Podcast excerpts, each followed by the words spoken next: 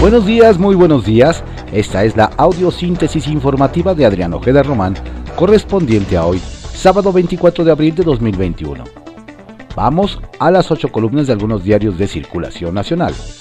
Reforma. Consuman golpe. Aprueban diputado de Saldívar en la Corte. Ministro no rechaza acuerdo legislativo. Deja decisión final a máximo tribunal.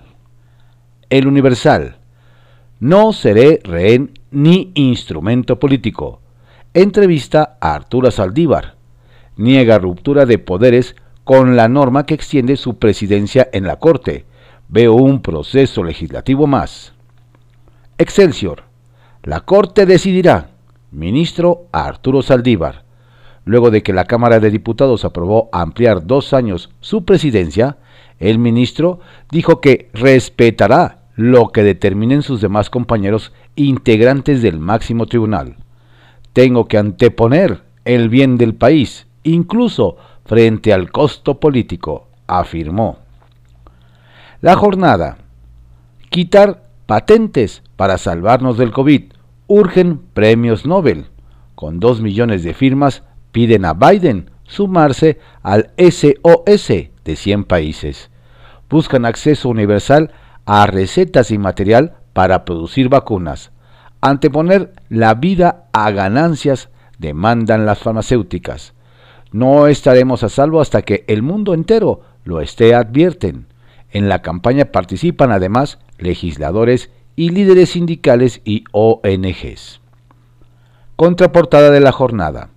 Heredó este gobierno deuda de 8 mil millones de pesos en cárceles federales. En muchos casos ni siquiera habían pagado la luz. Ángel Ávila. Los ocho penales de la IP absorbían la mayor parte de fondos del sector. El ahorro por renegociación de los contratos suman 40 mil millones. Aparte de pasivos, los 300 mil millones de pesos de la querella contra García Luna, señala. La razón. Ciudad de México, Vuelven a oficinas 500 mil después de 13 meses. Aforo será de 20%, la medida en naranja rozando el amarillo. La acción, una de las más importantes en el proceso de reactivación, debe haber filtros, códigos QR para ubicar contagios. También se evitará compartir equipo, se busca que al término de la pandemia 20% de oficinas privadas sigan en home office. Milenio. Saldívar. Decidirá la Corte si procede la ampliación.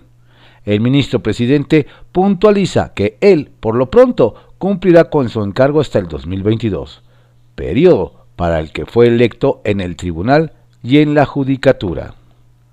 La crónica. Saldívar deja abierto que la Corte decida. Tras la votación para extender su mandato, deja a sus colegas decidir sobre la constitucionalidad. Dice que ejercerá el periodo para el que fue electo por sus pares. La votación fue 260 a 167. Pasó con los votos de Morena, con 16 en contra, PT, Partido Verde. Rechazaron la reforma PAN, PRI, MC, PRD y PES. Alargar el periodo es una reelección disfrazada, Muñoz Ledo violación patética de la Constitución, traición a la democracia, señalan PAN, PRI y PRD. Con Arturo Saldívar hay más posibilidad de garantizar los cambios al Poder Judicial. AMLO. El Sol de México.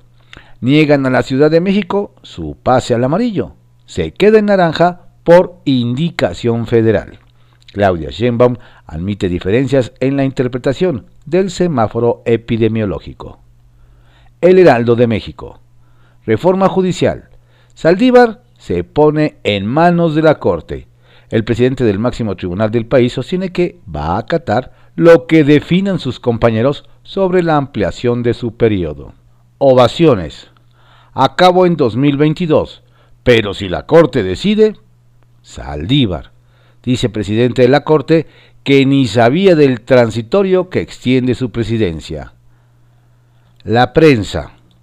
Fábrica de pobres. Tras un año de pandemia, crecen precios de productos básicos en la Ciudad de México más del 10% y cae ingreso familiar más del 9%. Estas fueron las ocho columnas de algunos diarios de circulación nacional en la audiosíntesis informativa de Adrián Ojeda Román, correspondiente a hoy, sábado 24 de abril de 2021. Tenga usted un excelente día, por favor, cuídese mucho, no baje la guardia, la pandemia sigue. Excelente fin de semana.